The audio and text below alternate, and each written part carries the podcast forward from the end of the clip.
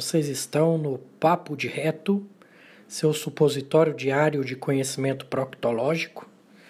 Tudo o que você queria saber sobre o seu ânus, mas tinha vergonha de perguntar.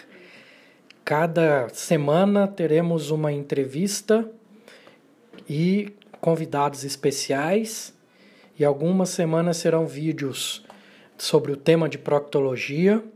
Espero que gostem.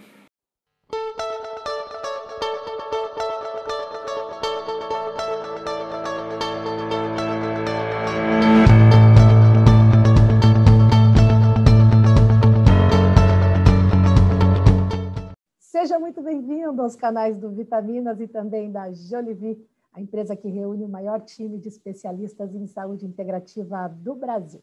Novembro Azul é o mês de conscientização de saúde do homem. Né? Muito se fala na prevenção do câncer de próstata e pouco se fala na prevenção do câncer coloretal, que é o terceiro mais incidente entre homens e mulheres e também é o terceiro tipo de câncer que mais faz vítimas aqui no Brasil. Nós, aqui nesse mês de novembro, estamos destacando a real prevenção do câncer de próstata e hoje vamos destacar a real prevenção do câncer colo retal. E essa real prevenção do câncer começa bem aí na mesa da sua casa e também nos seus hábitos de vida. Os exames são importantes, é claro, para detectar as doenças, mas o que é que você tem feito aí no seu dia a dia para realmente prevenir o câncer, hein?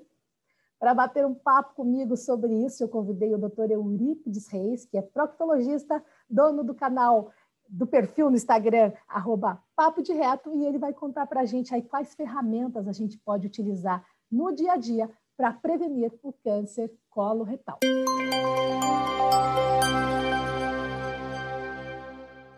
Doutor Eurípides, obrigada por ter aceitado o meu convite. Eu que agradeço, estou sempre disponível uma das missões do Papo de Reto realmente é a divulgação do câncer coloretal. Disso abriu o leque a partir do momento que entrei na medicina integrativa, né? Então, a gente parte muito realmente da prevenção, antes de remediar, né? Para começar, eu queria falar sobre as diferenças né, das consultas do proctologista e do urologista. Os homens que nos assistem, às vezes acham que o exame de toque no urologista, que é um baita de um tabu, né, é suficiente. Então, quando procurar um proctologista? Então, vamos lá. Eu vou explicar direitinho, justamente para o pessoal mais leigo entender mesmo. Proctologista não é só para homem. Tá? A mulher também tem que procurar a partir dos 45 para uma prevenção do câncer coloretal e também para as patologias do intestino em geral, né? intestino preso, uma série de patologias que a mulher sofre mais que o homem, ela também tem que procurar o proctologista.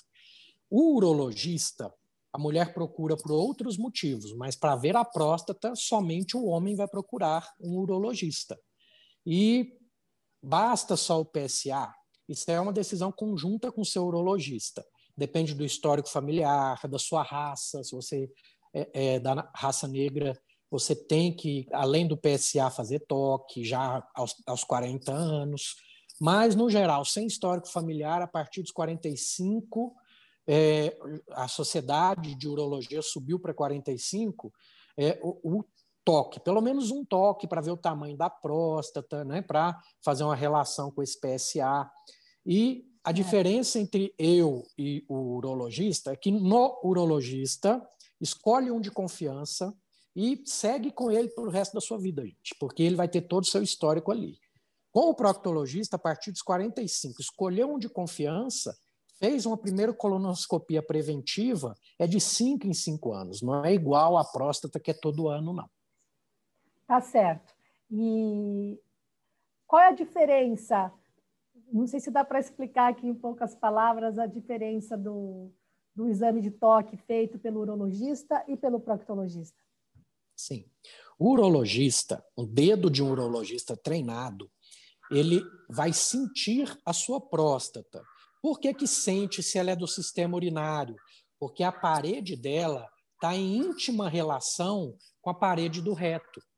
Então, ele sente uma consistência diferente, se está endurecida, se está macia. Então, o dedo do urologista treinado sente até o tamanho de um grãozinho de arroz ali, que nem alterou o PSA ainda. Então, eu, quando fizer os meus 40 anos, sem preconceito algum, vou procurar um urologista para averiguar minha próstata.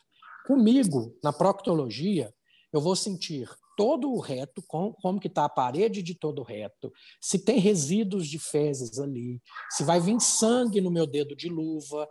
É, a gente faz um exame também que chama anoscopia, que eu consigo ver como é que está o ânus, é, os 10 centímetros iniciais, começo do reto e o ânus desse paciente. Então, dá informações bem diferentes as duas, as duas avaliações. Tá certo, doutor. Dentro de consultório, agora falando sobre a importância da prevenção do câncer coloretal, dentro do consultório, é, você tem visto o número de casos é, aumentar? Com certeza. Essa vida estressante, essa dieta ocidental que a gente tem, é, que a gente chama de dieta de lanchonete, né? tem vindo cada vez mais cedo, tá? Eu já peguei paciente que fez uma colonoscopia preventiva, é, uma colonoscopia por outro motivo e que já estava lá com câncer e até avançado, tá? 35, 40 anos. Então tem alguns sinais de alarme para a gente pesquisar antes, que são emagrecimento sem causa aparente, anemia sem causa aparente é, sangramento que é, é no anoscopia eu não vejo uma hemorroida, uma fissura, ou seja, alteração súbita do hábito intestinal, ah, meu intestino era bom, de repente agora não está funcionando direito. Então, tudo isso vale a pena procurar um proctologista para tirar a dúvida. Tá certo. Então, esses são os primeiros sinais de alerta que as pessoas devem ficar atentas, as que estão assistindo a gente. Sim. Tá bom, doutor. Então, como prometido, vamos falar aqui agora sobre né, a, a, real prevenção do câncer que começa aí na tua casa, na tua mesa, né, nos exercícios que você se propõe a fazer no dia a dia. Eu acho que a gente pode começar falando, então, doutor, sobre a importância da atividade física e do sono para começar, que não é segredo para ninguém, mas a gente sempre tem que reforçar isso. Pronto, vamos lá. Tem os pilares para o intestino saudável, tá? Alimentação é um que vamos detalhar algumas coisas e manejo do estresse, tá? Você tem que ter uma válvula de escape, que já tem estudos que mostram que o estresse causa câncer, sim, tá? É, atividade física e assim, gente, atividade física vocês têm que ter em mente que é uma atividade física não extenuante, tá? Porque esses atletas que se destroem ali, eles também estão em risco, porque o intestino deles também fica em hipóxia, uma série de fatores ali, porque o corpo dele quer mandar energia para o músculo, em detrimento do restante dos órgãos. Então, a atividade física é uma curva em U invertido. O que, que quer dizer isso? Nada sedentarismo é péssimo, cancerígeno. Meio termo, excelente, Excesso também é péssimo, não é bom. Então a gente tem, como em tudo na vida, tem que buscar um equilíbrio. E a questão do sono que você disse. Gente, não é negociável. É, ah, não, eu vou até mais tarde porque tem que entregar um trabalho. Você está vendendo sua saúde junto com isso, tá? Porque já tem estudos que mostram que uma noite mal dormida você já acorda pré-diabético. O controle da sua glicemia já está alterada. Imagina os demais ciclos circadianos, que todos os seus órgãos têm relógios sincronizados com o dia e a noite. Se você está trocando o dia à noite, o trabalhador que trabalha à noite, essa sociedade nossa que é 24 horas, tudo isso vai ter um preço lá na frente. E o preço pode ser o câncer, sim. Caramba, doutor. E quando você fala sobre o sono, é, Teria alguma coisa a ver com a, com a melatonina? Não tenha dúvida. A melatonina, o ciclo normal dela, depende da quantidade de luz que você recebe, tá?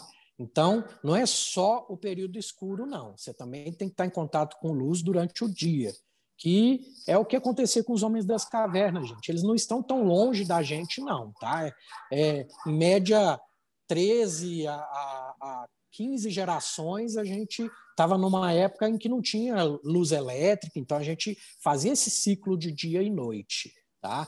Então, vocês têm que ter em mente que a melatonina ela tem o ciclo circadiano dela, que só de, por exemplo, passou das seis da tarde, você já está em contato com aquela luz branca da sua casa, você já está prejudicando a sua melatonina, tá? Então, existe algumas pessoas que não tem jeito, que tem que trabalhar até tarde. Aí tem alguns subterfúgios, o pessoal usa aquele óculos de luz amarelada que bloqueia um pouco dessa luz branca. É, é um dos tipos de biohacker que dá para a gente fazer aí para ir até um pouquinho mais tarde.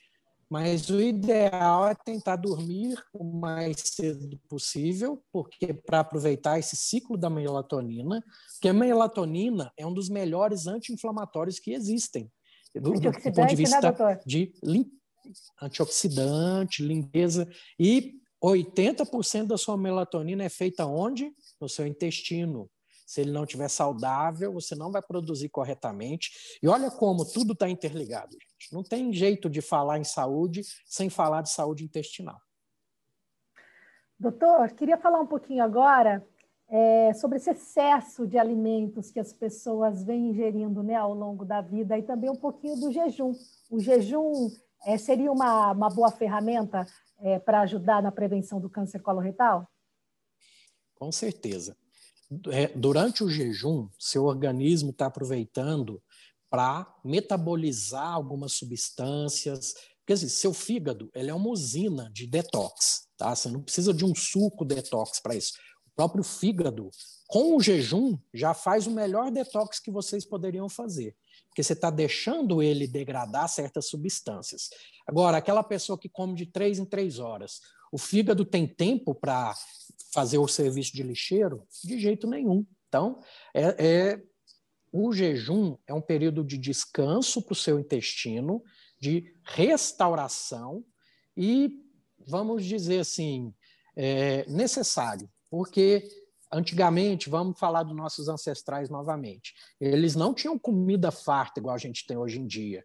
Então, nossos relógios biológicos estão adaptados a ter um período de jejum, sim. Então, a gente, agora com essa abundância, nós estamos indo contra a nossa evolução e estamos nos inflamando. Então, o jejum é anti-inflamatório, sim. Maravilha, doutor. É... Queria falar um pouquinho agora sobre dieta, sobre alimentos, sobre nutrientes. E antes de falar sobre três aqui, que a gente separou para contar para você, que são três nutrientes que podem também é, te ajudar a prevenir o câncer coloretal, quero saber se o colo e o reto preferem algum tipo de dieta, algum tipo de alimento. A gente podia falar, é, de repente, em dieta mediterrânea?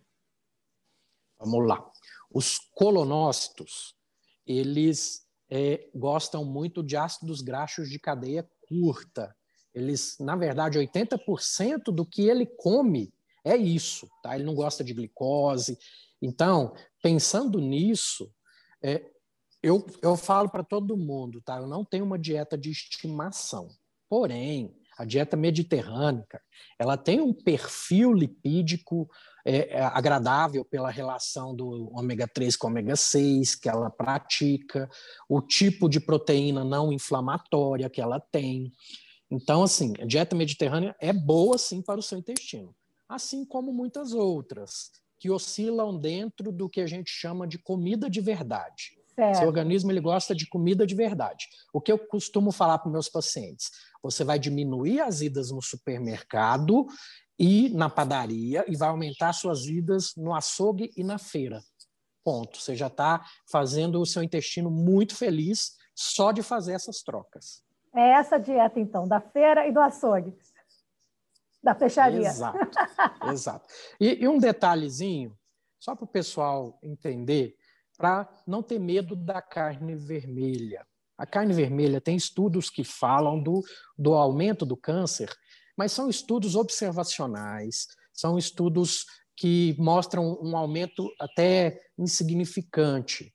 Por quê? eles pegam pessoas num, num coorte observacional e coloca todo mundo no mesmo balaio. Aquela pessoa que come que vai no açougue, na feira que a gente está falando, junto com aquele que só vai na lanchonete, come aquela carne processada da lanchonete.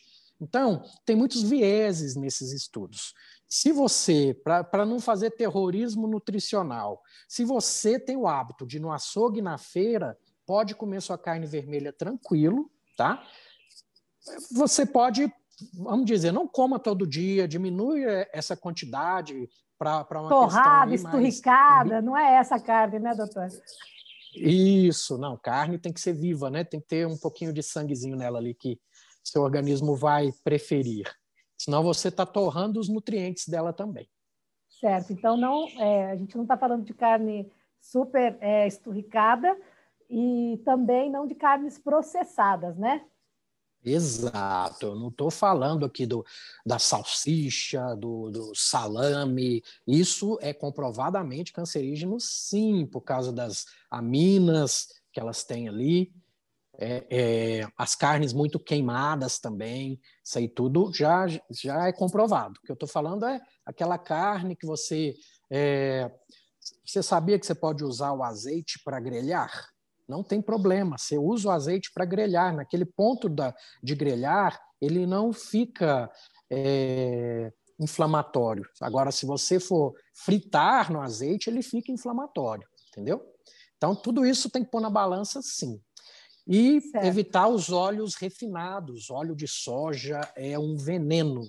Veneno porque é, aumenta aquela relação do ômega 6 com ômega 3, que a gente não quer, né? A gente quer subir um pouquinho do ômega 3.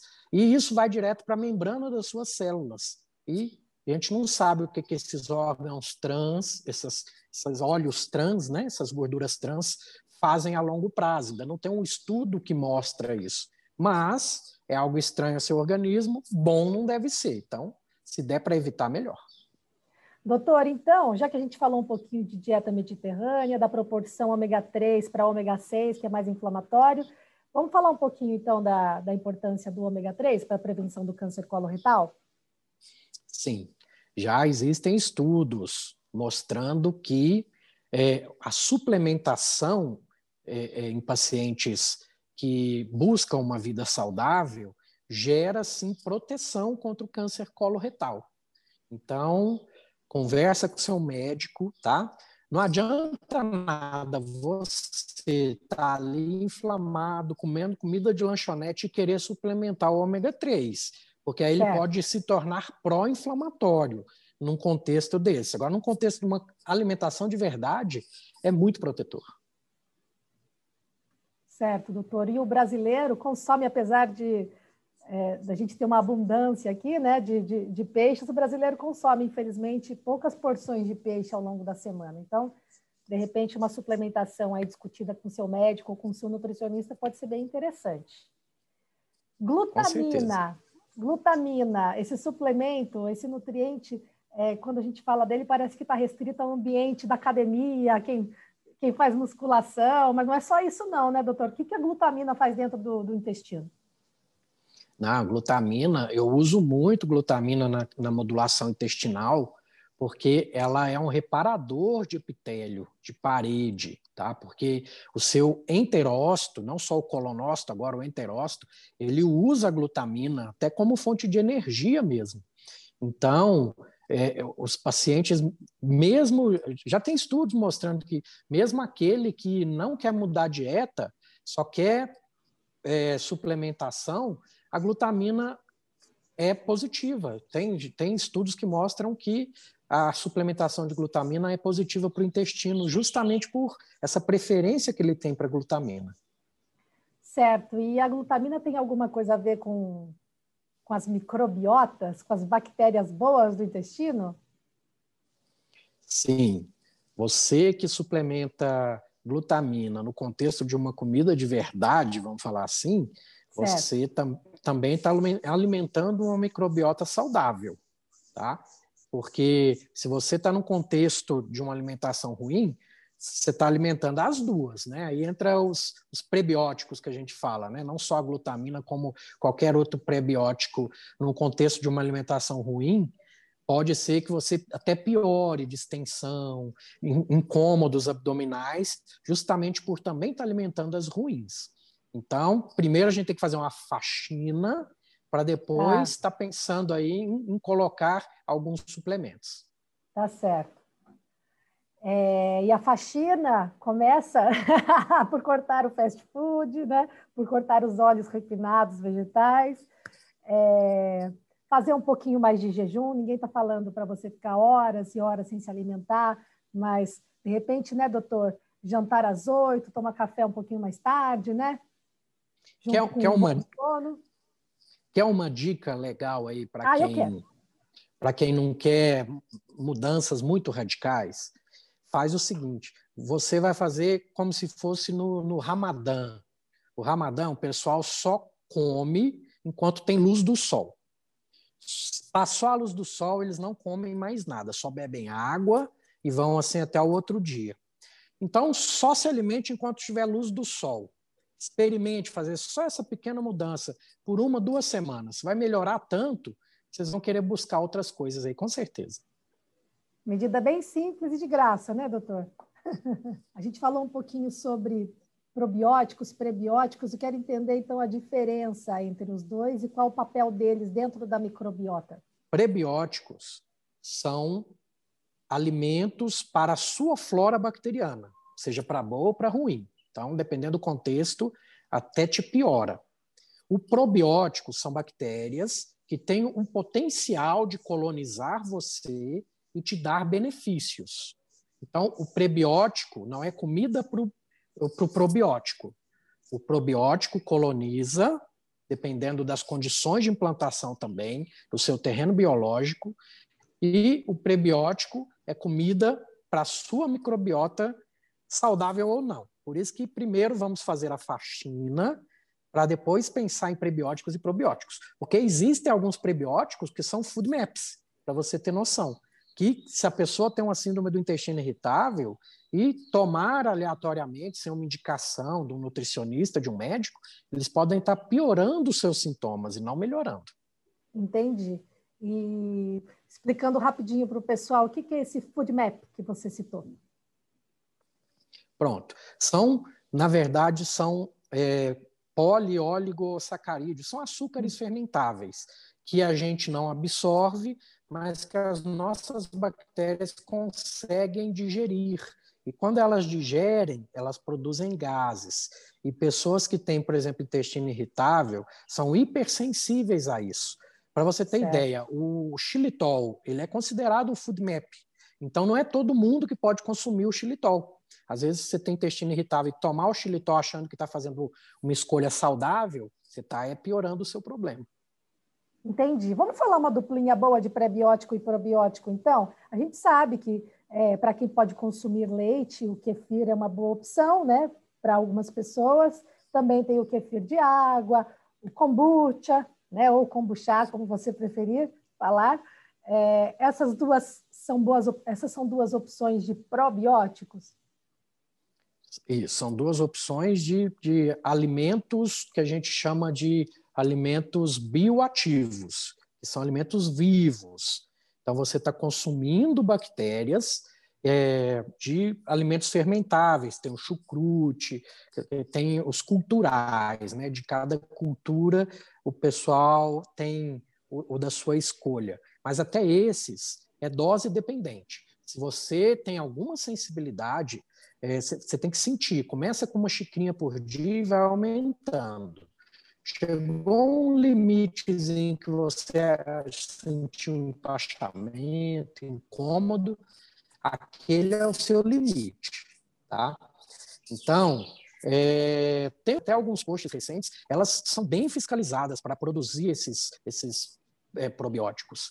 Então, o pessoal pode consumir esses aí de farmácia indicado pelo seu médico e nutricionista, sem medo, porque você realmente está consumindo bactérias, que eles têm que ter um critério para estar tá colocando aquilo ali no mercado. Agora, você quer os melhores pré-bióticos que eu acho? São folhas verdes e frutas coloridas. São os melhores prebióticos que você pode achar na natureza. Doutor, para fechar, É, você citou a síndrome do intestino irritável, também tem outras doenças né, que afetam o intestino, que atingem bastante né, as pessoas, doença de Crohn, né, que é uma condição autoimune. Essas doenças, é, quem sofre dessas doenças tem um risco aumentado de ter câncer colo-retal ou não tem nada a ver? Tem a ver sim, que o paciente que tem uma doença inflamatória intestinal, ele tem um turnover celular. O que, que é isso? É, fica inflamando e descamando aquela mucosa com muita frequência. Se isso ocorre com muita frequência, alguma célula ali vai sair do controle e pode proliferar e virar um câncer. Então, esses pacientes têm que estar acompanhando mais de perto, fazendo colonoscopias de uma forma mais seriada, justamente porque assim, todo câncer de intestino um dia foi um pólipo, que na própria colonoscopia, por isso que ela, além de ser diagnóstica, ela é curativa. Porque eu posso, na própria colonoscopia, já tirar aquele pólipo, mandar para biópsia, e aquilo ali não vira mais câncer, gente. Então, vamos nos despir de preconceitos e vamos fazer uma primeira colonoscopia. Isso vale para homens e para mulheres que não têm nenhum sintoma a partir dos 45 anos. Procure um bom proctologista ou gastroenterologista de sua confiança e faça o seu primeiro exame preventivo. Tá certo, doutor Eurípides. Eu vou deixar aqui para quem quiser te seguir no Instagram, arroba Papo de Reto. Também tem conteúdos no YouTube, né, doutor? Conta para gente onde a gente pode te achar. É, eu tenho o, o canal no YouTube de mesmo nome. Eu tenho um podcast, tá? Que meu podcast, todas as minhas entrevistas no Instagram vão para lá. Então, são horas e horas de conteúdo para quem quer conhecer a saúde intestinal como um todo. E essa nova medicina também, que lá eu entrevisto muitos nomes da medicina integrativa também. Doutor Eurípides, muito obrigada. Vou mostrar aqui o livro do doutor rapidinho. Olha, Papo de Reto no Instagram dele, você encontra mais informações, tá bom? Adorei te conhecer. Muito obrigada por ter atendido a gente, viu, doutor? O prazer foi todo meu. E eu, eu sempre termino Gratidão e carpe diem. Gratidão e carpe diem. Tchau.